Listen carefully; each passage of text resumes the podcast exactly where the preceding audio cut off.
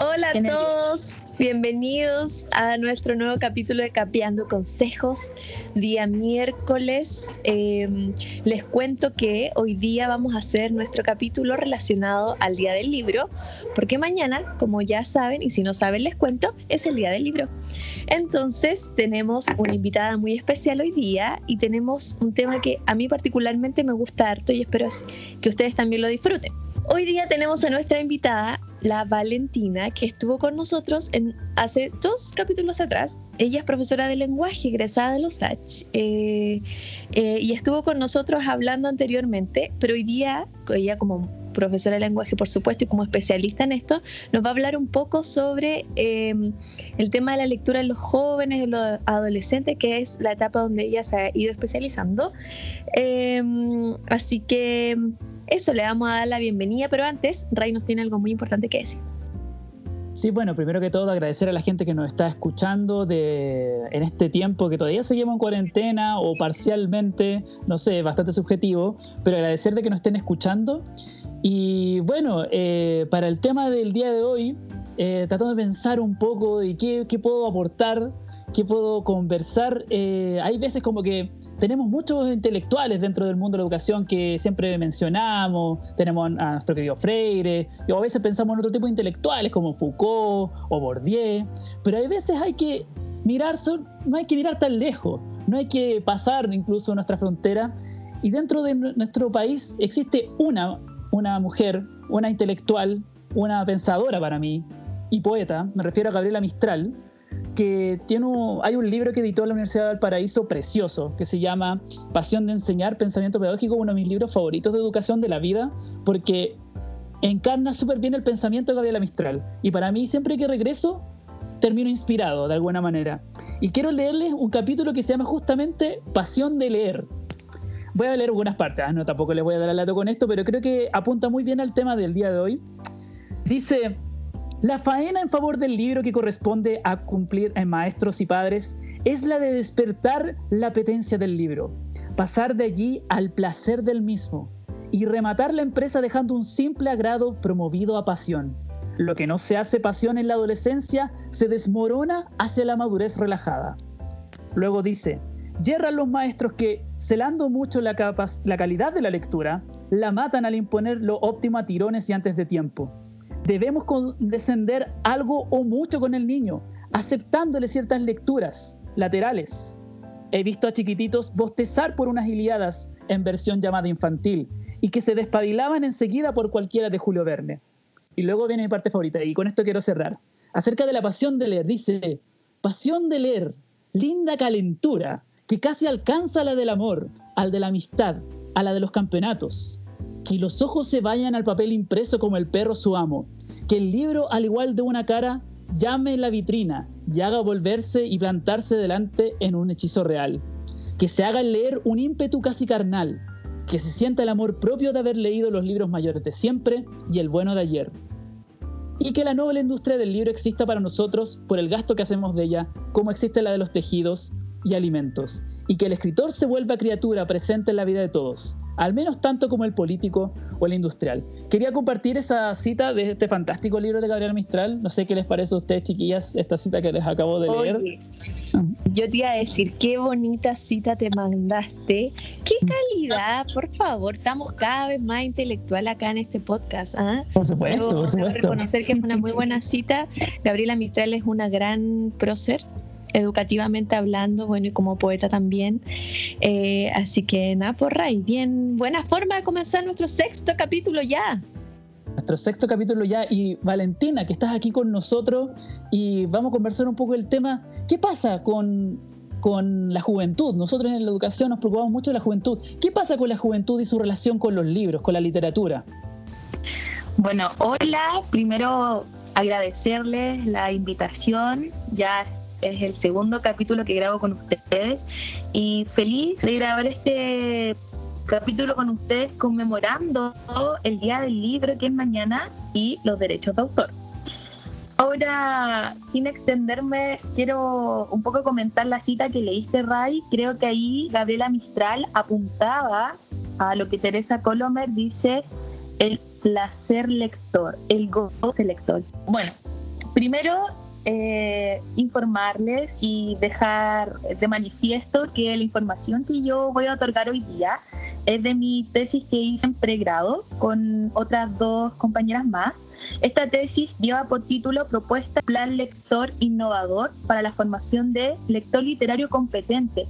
Que ojo, eh, la síntesis de esta tesis estará disponible en un libro, en el libro literatura escolar y construcción de identidades culturales en la región de la Araucanía, para que si más, cuando más adelante se publique el libro y tengamos el link, pueden dejarlo por ahí en, en la página de Capeando Consejos. Viajamos a la Araucanía todos a leer el resumen y aprovechamos de hacer un viaje súper entretenido también. Exacto, sí, sí, es una, una publicación que tuvimos con la Universidad Autónoma, Autónoma de Temuco, así que allá se va a realizar la publicación de este libro donde incluyeron eh, el capítulo de lector literario competente de nuestra... Recojo ese pase que me dio Ray y claro, hay algo preocupante con el tema de la motivación por la lectura yo acá voy a dar unas cifras, que es de la encuesta nacional de participación y consumo cultural del 2012, donde, escuchen bien esta cifra, 46,9% de los jóvenes entre 15 a 29 han leído ningún libro en los últimos...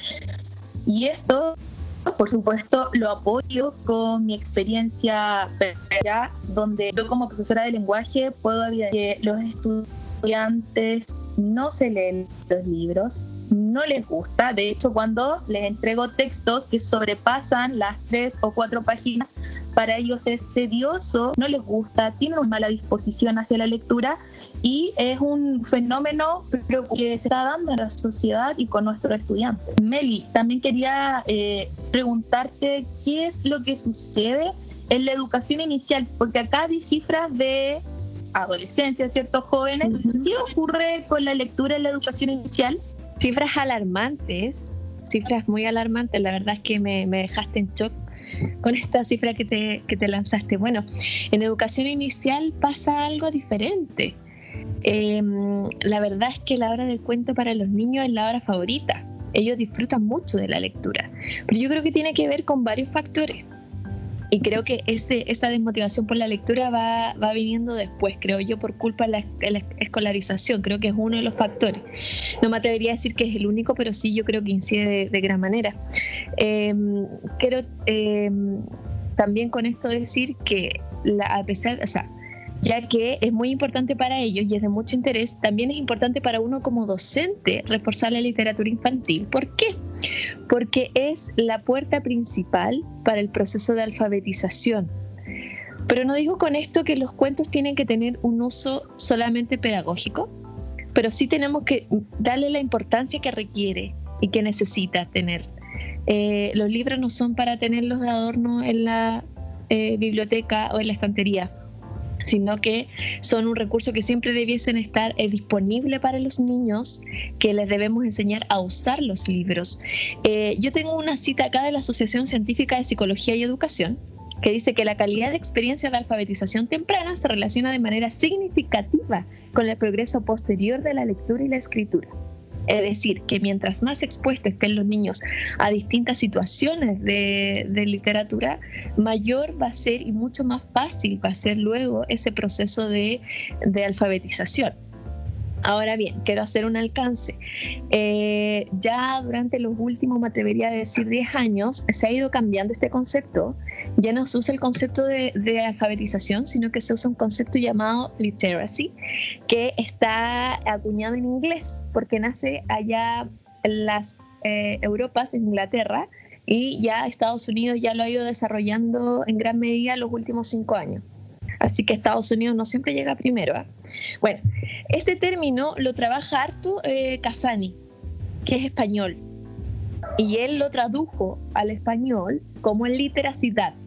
¿Ya? Entonces, eh, ¿por qué ahora ustedes miran por qué está diciendo esto? Ya, estoy diciéndolo porque es importante entender que antes creíamos nosotros, los profesores, que la alfabetización era meramente enseñar a leer y escribir al niño. No es eso no es solamente un traspaso de información, sino que tiene que ver con abarcar también el contexto situacional en el cual se genera.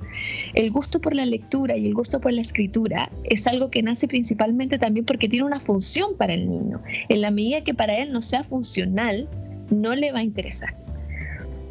Eh, entonces, bueno, voy a citar acá a Casani. Eh, él tiene muchos, muchos, muchos estudios sobre esto, lo pueden eh, buscar pero él principalmente dice que literacidad lo define como que abarca todos los conocimientos y actitudes necesarias para el uso eficaz del lenguaje. Es decir, que no solamente importa que el niño lea mamá, sino que también el uso que se le va a dar, el contexto en el que se da, que una pregunta se, se enuncia de manera distinta, por ejemplo, una exclamación, tiene que ver con el manejo de los códigos lingüísticos. Muchas veces pasa que nos encontramos, ¿cierto?, con adultos que uno dice, me da vergüenza ajena porque no sabe o no cachan palabras coloquiales en términos coloquiales, que acá en una reunión no se puede decir esas palabras. Como que hay distintos contextos, ¿cierto?, que van determinando el lenguaje. Y, y eso se va aprendiendo desde que uno es niño. Eh, porque todos usamos de repente palabras inapropiadas, pero sabemos que hay ciertos contextos en los que no. Y eso también es parte de la alfabetización.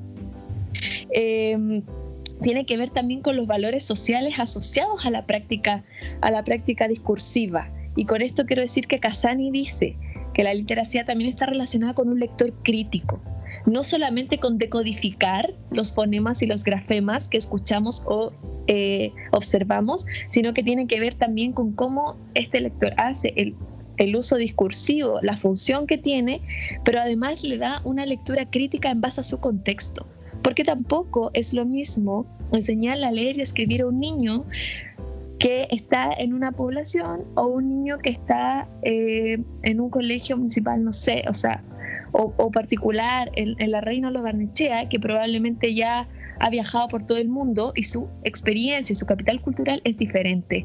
Por lo tanto, su exposición también a la alfabetización es distinta. Eh, bueno, les voy a leer otra, lo último, para no darles la lata. Eh, algo muy interesante, ¿ya? Porque esto yo les estoy hablando de estudios y, que se han hecho en Europa o en otros países, pero hay que mirar también a Chile, ¿cierto? ¿Cómo está Chile? Bueno, Super Tracy Lisi, perdón mi pronunciación si no está bien, ¿ok? Eh, resulta que analizaron las creencias y las prácticas de literacidad en Chile. ¿Qué fue lo que se encontraron al hacer un análisis, por ejemplo, con países desarrollados que tienen eh, mayores prácticas de literacidad? Encontraron que eh, lo que fallaba, la principal diferencia de Chile con un país desarrollado respecto a la literacidad, tiene que ver con la frecuencia de ciertas prácticas y que es independiente del nivel educacional de la familia. Con esto quiero decir, no descubrieron que la familia, por más profesional o más grados académicos que tenga, realizaba mayores prácticas de literacidad. No, era una correlación, sino que más bien eh, lo que fallaba era que no había frecuencia. Por ejemplo, en la lectura del acompañamiento, por ejemplo, un niño de, eh, de cinco años, la lectura del cuento compartido y porque los tipos de libros a los que los niños en Chile eh, tienen acceso, que son los que les compran la familia, tienen que ver con libros para colorear, libros como cuentos de películas como La Sirenita, como Blancanieves, que son textos que no eh, suelen contribuir al lenguaje del niño, porque no es su función, tienen otra función ese tipo de cuentos, por ejemplo, pintar o, una función más bien recreativa. Eh, entonces con esto quiero decir que no existe hoy en Chile, en la primera infancia, un acompañamiento ni, ni, siquiera en una lectura compartida, que uno suele pensar, ¿cierto? Que a los niños todas las noches le leen un cuento, no. Bueno, lo que ha demostrado la evidencia es que no es así. Y eso es lo que más me preocupa. Y que por lo que veo, por las cifras que tú me acabas de dar, es algo que parece que se acentúa además en el tiempo.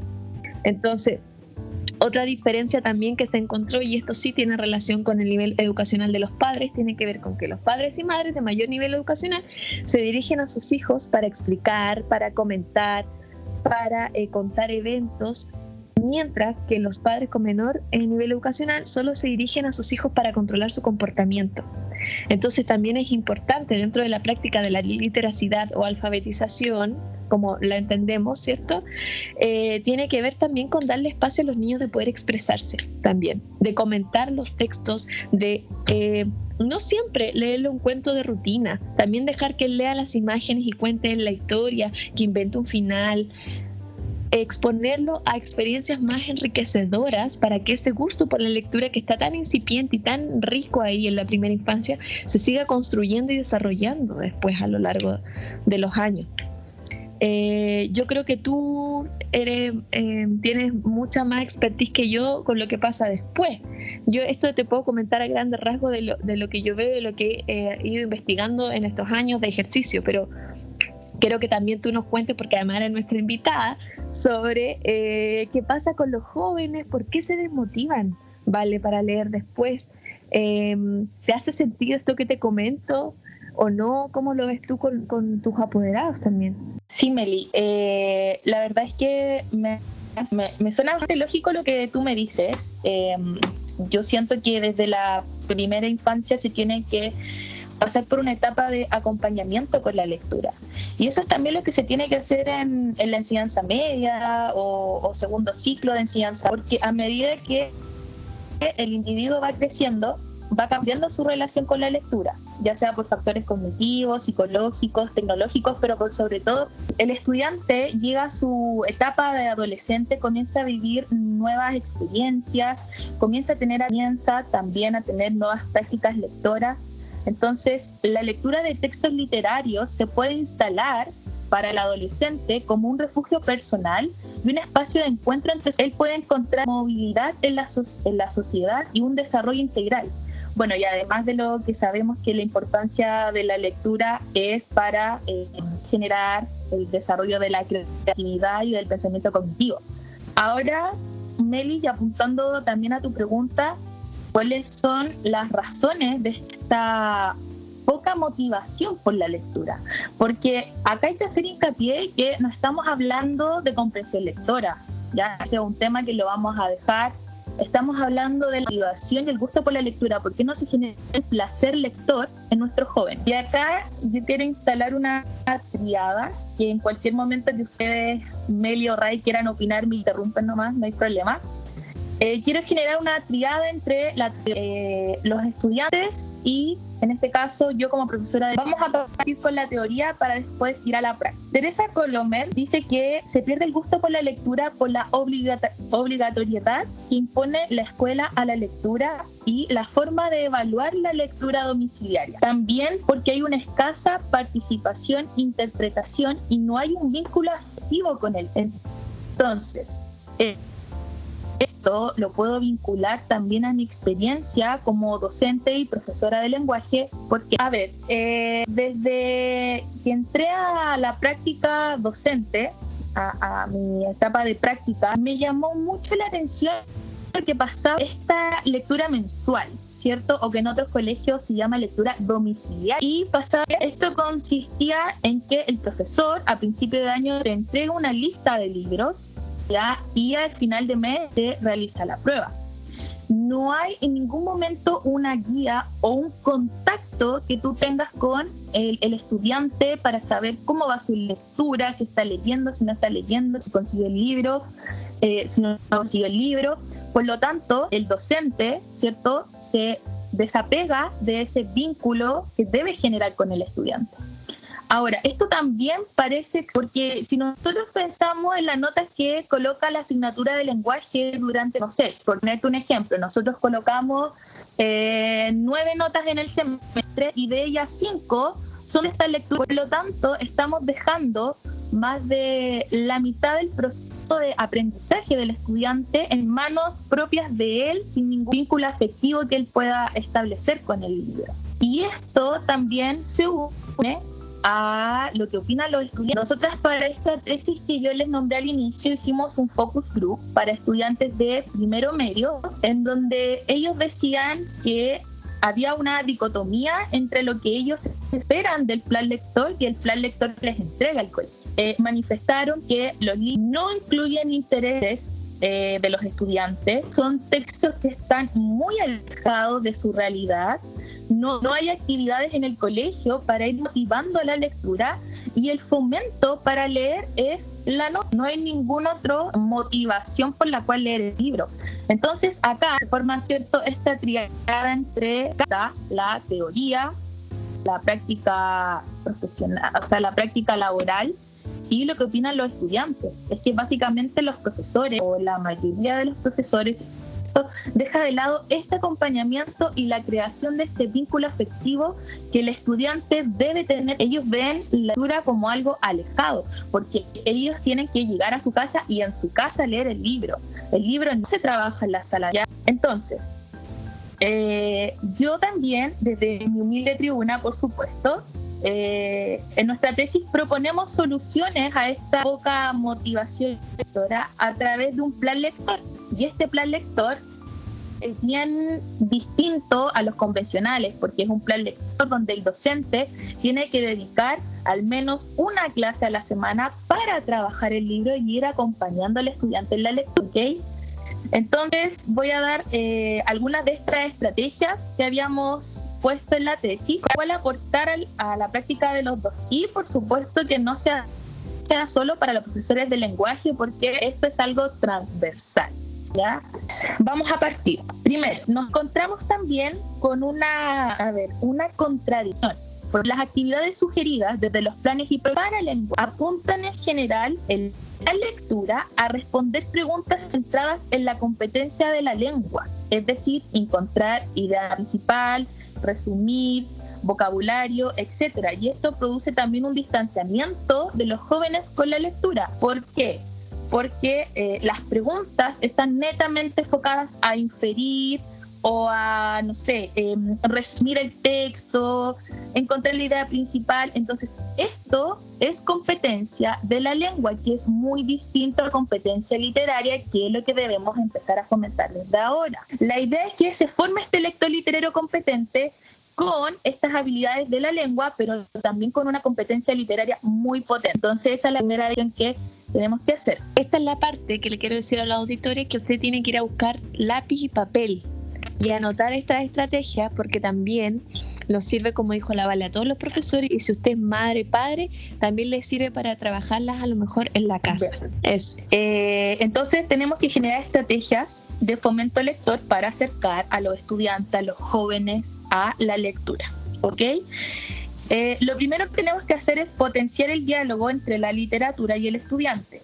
Para esto, nosotros como docentes debemos construir situaciones propicias para que los jóvenes experimenten y sean partícipes activos en la construcción de significados. Y acá, según eh, Rueda y se fueron mis profesores de pregrado, eh, dicen que en el interior de la sala de clases se debe promover la reflexión, y ahí va también lo que dice la Meli, esto de fomentar el lector crítico y se deben proponer nuevas formas didácticas que logren una relación vivencial entre los textos literarios y el ¿ok? Entonces necesitamos una metodología de enseñanza que complemente, como le había dicho, el enfoque de la lengua con la competencia literaria y así podamos formar este lector literario con un saber literario que integre dimensiones afectivas, cognitivas y pragmáticas en su lectura. Y acá vamos a pasar al concepto de la didáctica, cómo yo genero actividades con objetivos vinculados al trabajo de habilidad del lector, pero también al desarrollo de la competencia literaria, dando lugar a instancias de formación y valoración literaria. Y acá eh, yo quiero, chicos, pedir su, su, ayuda porque quiero que nos llenemos y llenemos a nuestros auditores, a nuestros colegas o a nuestros apoderados que nos estén escuchando de, de actividades que nos puedan ayudar a fomentar la lectura y a estrechar este lazo afectivo, este vínculo del estudiante con, eh, con los libros.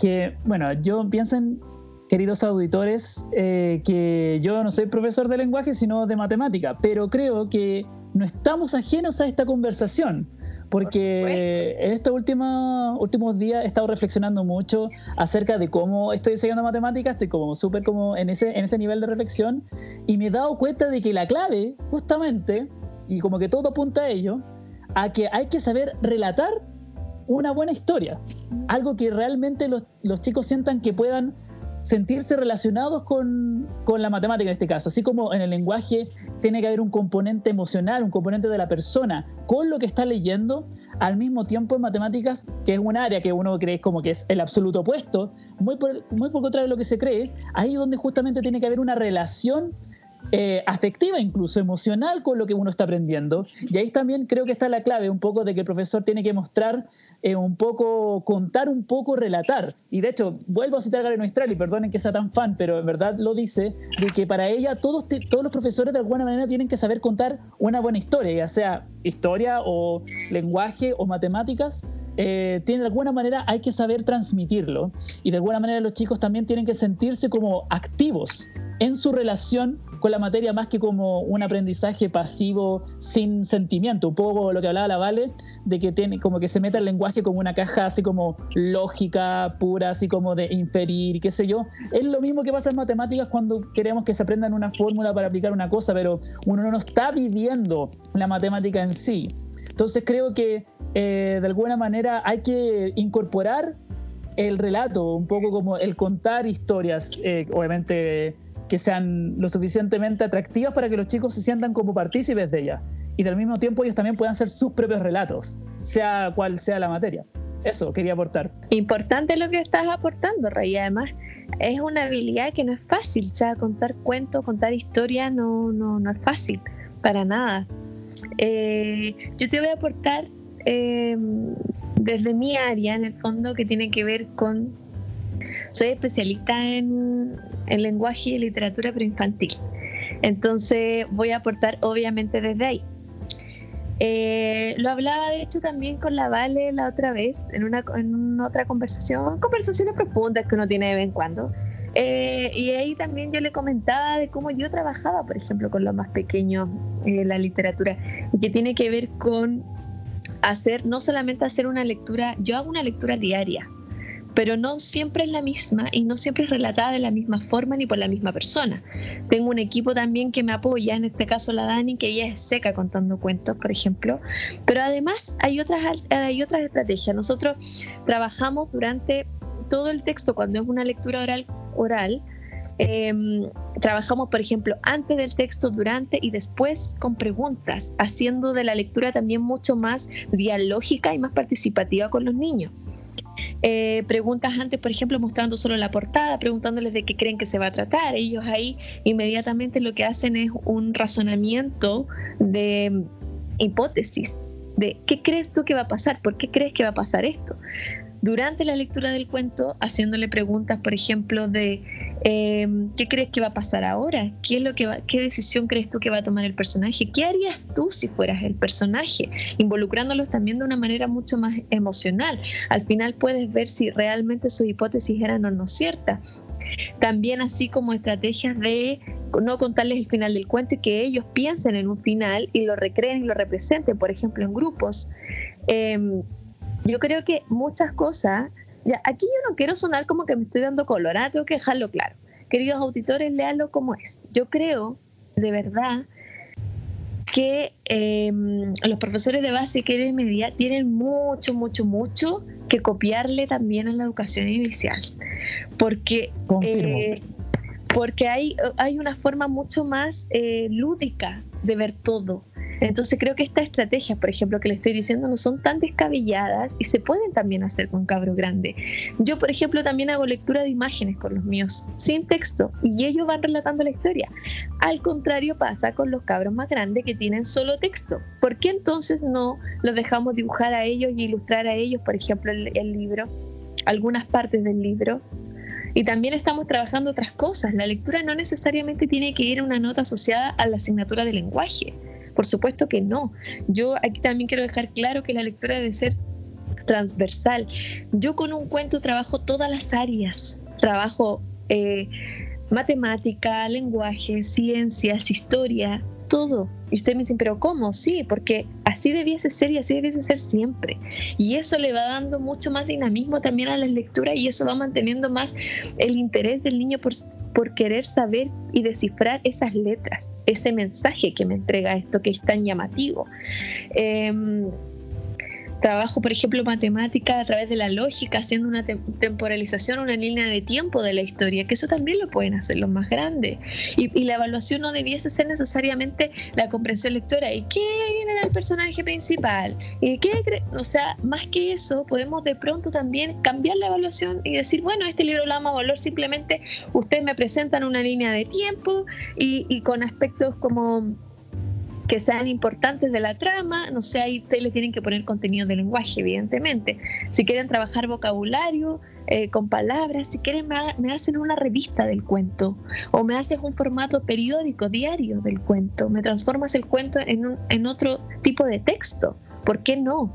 También es importante ver nuestra forma de evaluar. Recordemos que la evaluación no es meramente por una calificación, sino que también nos permite tomar decisiones. Al yo hacer diferentes tipos de evaluaciones puedo ver en qué están eh, guateando los chiquillos también. Entonces, cuando yo tengo un curso que le cuesta, por ejemplo, la lógica y la temporalización, yo lo veo con los más chicos que es algo que les cuesta enormemente. ¿Qué pasó antes? Y les cuesta, y como que todavía les cuesta armar esto más abstracto, esta temporalidad, entonces tengo que darle más a eso y a lo mejor trabajar el cuento así. Creo que ese tipo de estrategias podrían ser perfectamente eh, imitables con los cabros más grandes. Creo que también hay que salir un poco de nuestra zona de confort y probar cosas nuevas y, no poner nosotros mismos las barreras. A veces son los profesores los que ponemos barreras. no, que no va a resultar, no es que los cabros no van a querer. Se entretienen un montón interpretando ellos la historia, se divierten un montón actuando. Hasta el cabro más tímido quiere hacer algo y quiere aportar con algo. Eso es lo que yo te podría aportar desde lo mío. Hay millones de otras cosas, pero estoy dando ejemplos como más llamativos y son los que más le gustan a los niños para que te hagas una idea y los auditores también de, de qué se trata de lo que estoy diciendo. Quiero agregar que tiene razón completamente la Meli con lo que está diciendo, con el hecho de que los chicos más grandes, cuando uno cree que no, esas son actividades como de, de carros chicos, ¿ah? como que son cosas que solamente es para educación parvularia y no funcionan, créanme, eh, he tenido muchas conversaciones con la Meli y me ha aconsejado este tipo de actividades y han sido un éxito total y los chicos me han dicho, profe, esta ha sido la mejor clase de todas. Entonces, en verdad, eh, en verdad, confirmo la idea y atrévanse a hacer esas cosas. Créeme que los chicos lo aprecian un montón y son clases que no olvidan jamás, jamás, jamás. Sí, con Ray hemos tenido harto trabajo de ese estilo. O sea, yo siempre le estoy recomendando cosas y aprendemos mutuamente. Pero eh, gracias, Ray, por ese reconocimiento. Y qué bueno que tú también lo has podido eh, comprobar, porque así también los auditores se quedan con la idea de que no es una locura y patraña mía, no. Eh, es algo que de verdad es posible. Atrevámonos a hacer otras cosas. He dicho. De todo sí para fomentar el gusto por la lectura. Tenemos que atrevernos los profes. Mira, yo acá igual tengo algunas ideas porque eh, tímidamente, desde el segundo semestre del año pasado, comencé a incluir algunas actividades. Y bueno, como les había dicho anteriormente, la idea es que al menos una vez a la semana trabajen con el libro. Acá hay algunas ideas que yo hice el año pasado. En el inicio, por ejemplo, es bueno eh, cuando vamos a iniciar ¿cierto? esta lectura mensual, quitémosle el nombre de lectura domiciliaria, por favor, lectura mensual en el, en el colegio. Eh, el inicio tiene que ser eh, motivando a través del conocimiento, ¿cierto? ¿Por qué estará hablando sobre estas temáticas? ¿Cuáles son sus temáticas frecuentes? También otra actividad puede ser, eh, hagámosle pregunta al libro, análisis de imagen, no sé, colocarle la portada del libro y ya, chiquillos, a ver qué es lo que nos quiere decir la portada del libro. Esas son actividades de motivación. Yo creo que los profes tenemos una pega muy dura cuando tenemos que motivar a la lectura del libro. Si la motivación no pasa en, en el inicio, ¿cierto? Difícil que más adelante pueda ocurrir algo. Entonces, de verdad, tiene que ser súper potente la motivación al libro. Y durante la lectura eh, hay algunas eh, actividades como entrevista al personaje, sé, pues los chiquillos eh, se intercambian personajes y se entrevistan entre ellos sobre lo que han ido leyendo, eh, una carta al personaje, ya también hay un vínculo afectivo con el personaje y hace que ellos experimenten. Y eh, para la evaluación no tengamos miedo de quitar la escrita de desarrollo, de análisis, de, alternativas, no, hagamos otro tipo de evaluaciones. Por ejemplo, café, ya nos sentamos, ¿cierto?, en una mesa, tomamos un cafecito, galletita y empezamos a compartir, ¿cierto?, evidencias del juicio literario, también es una muy buena actividad realizar susurradores, paraguas literarios, a veces también hacen juegos de mesa. Entonces hay otro tipo de evaluación y ojo acá, también eh, recuerden el decreto 67 que está pidiendo diversificación de la evaluación. Ya no tenemos que hacer solo evaluaciones. Eh, a partir de desarrollo de alternativas. Tenemos que diversificar y esto a los profes de lenguaje nos viene como anillo al dedo, pensando que evaluaciones totales que tenemos en el semestre, la gran mayoría va, ¿cierto?, con la evaluación del libro. Entonces, eh, bueno, ya les dimos hartas actividades, la Meli también lo llenó de ideas, yo también les di por acá algunas, ahora solo van nosotros, los colegas eh, de lenguaje y también otras asignaturas que nos atrevamos y tal como empezó Ray, despertemos el placer en nuestro estudiante. Oye, vale, muchas gracias. Yo me, fui también con hartas ideas. Otra cosa que se me olvidó mencionar a propósito de lo que tú dijiste de la entrevista al personaje, también el autor. Yo con los míos más chiquititos mm, trabajo el autor. Eh, podemos eh, investigar sobre el autor. Hay autores que tienen rayan con una temática, por ejemplo, investigar por qué habrá trabajado eso, saber un poco de la vida, entrevista al autor, eso también genera, va generando un vínculo más emocional. Dejemos de ver el libro como este objeto inanimado que está ahí y démosle vida. Eh, esa es la invitación hoy día en este podcast a conmemorar el Día del Libro así. tratamos de ser un granito de arena en el aporte de la literatura del fomento de la, de la lectura y del gusto por leer hoy día. Eh, gracias, Vale, por compartirnos toda tu sabiduría y tus conocimientos, tu expertise, eh, porque es tu área. Así que queremos agradecerte esto. Los invitamos a todos a que, a que nos manden una foto de su libro favorito para el Instagram y así entre todos también nos vamos recomendando libros porque acá nosotros tres somos muy buenos para leer y a los que les guste leer también eh, es interesante. Ray y Vale también los invito a hacerlo. Mándenos una foto. Sí, por supuesto, ya lo, tengo aquí. Yo sé, ya sé cuál es, así que ya, tengo más que claro. Compartamos los libros. Ya estará la foto en Instagram. Disfrutemos el día del libro eh, como Dios manda.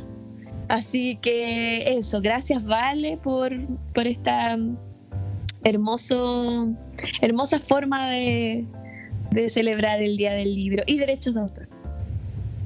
Ray, no sé si quieres decir algo más, que quiero recordar algo a nuestros queridos auditores. Sí, bueno, agradeciendo obviamente a la Vale por participar y por darnos tantas luces que a todos nos sirven. ¿ah? Eh, no, no, por favor, no reduzcamos la conversación aquí. Por supuesto que la profesora de lenguaje se hace un festín con todo lo que nos ha contado eh, la Vale, pero que también otros profesores también que, se que los invito también. Aquí yo, yo mismo soy desde otra área y yo lo disfruté mucho. Y para mí también me ha dado muchas ideas y rendirle homenaje también a mis profesores de lenguaje, como que escuchando la Vale me di cuenta que soy un afortunado, un privilegiado de haber tenido hartos buenos profesores de lenguaje, por ejemplo en este momento se me ocurre la cabeza el profesor Claudio Parra, creo que tengo su mail, le voy a mandar este podcast para mandarle el saludo, porque él era así, como que me, me incentivaba con el autor y sus clases eran muy sobre el libro y hablaba de los otros libros del autor y en verdad uno quedaba súper fascinado de lo que estaba leyendo, lo conectaba con la música, lo conectaba con el cine y yo como fanático de la música también como que sentía que había conexión. Entonces, bien por esos profesores que están haciendo cosas así, que están tratando de incentivar la lectura de otro modo y, creo que es súper importante y sin duda como cosas como lo que nos plantea la Vale son súper necesarias. Así que eso, Meli, cuéntanos también otras informaciones. Aguante los Es que tenemos sorpresa, Vale, también te cuento. Además de que ustedes nos van a compartir su foto con su libro uh. favorito para nuestro querido Instagram, que recuerden es capeando.consejos. Eh, también estamos en Spotify, Apple y YouTube. Eh, les quiero contar que se viene, se viene otro live el día viernes. ¿Cuándo? El día viernes, sí, vamos a estar con la Meli. Hora por definir. Uy, ahí estaré. Les iré avisando. Eh, gracias a todos los que participaron en nuestro live anterior del viernes pasado, porque yo me lo gocé, pero enormemente. Y eh, se fue dando una discusión y una conversación súper rica. Así que se viene otro, es para que nos acompañen en nuestro Instagram y para que escuchen este podcast, compártalo, difúndalo, que está raquete bueno. Así que eso, les mando un abrazo virtual a todos desde acá. De nuevo agradecerle a nuestra querida amiguita Vale por ser tan seca y por querer compartir con nosotros y grabar este capítulo. Para nosotros es un honor tenerla. Así que eso, un abrazo virtual a todos desde acá. Un besito y espero el viernes en el live en el, nuestro Instagram capeando.consejos.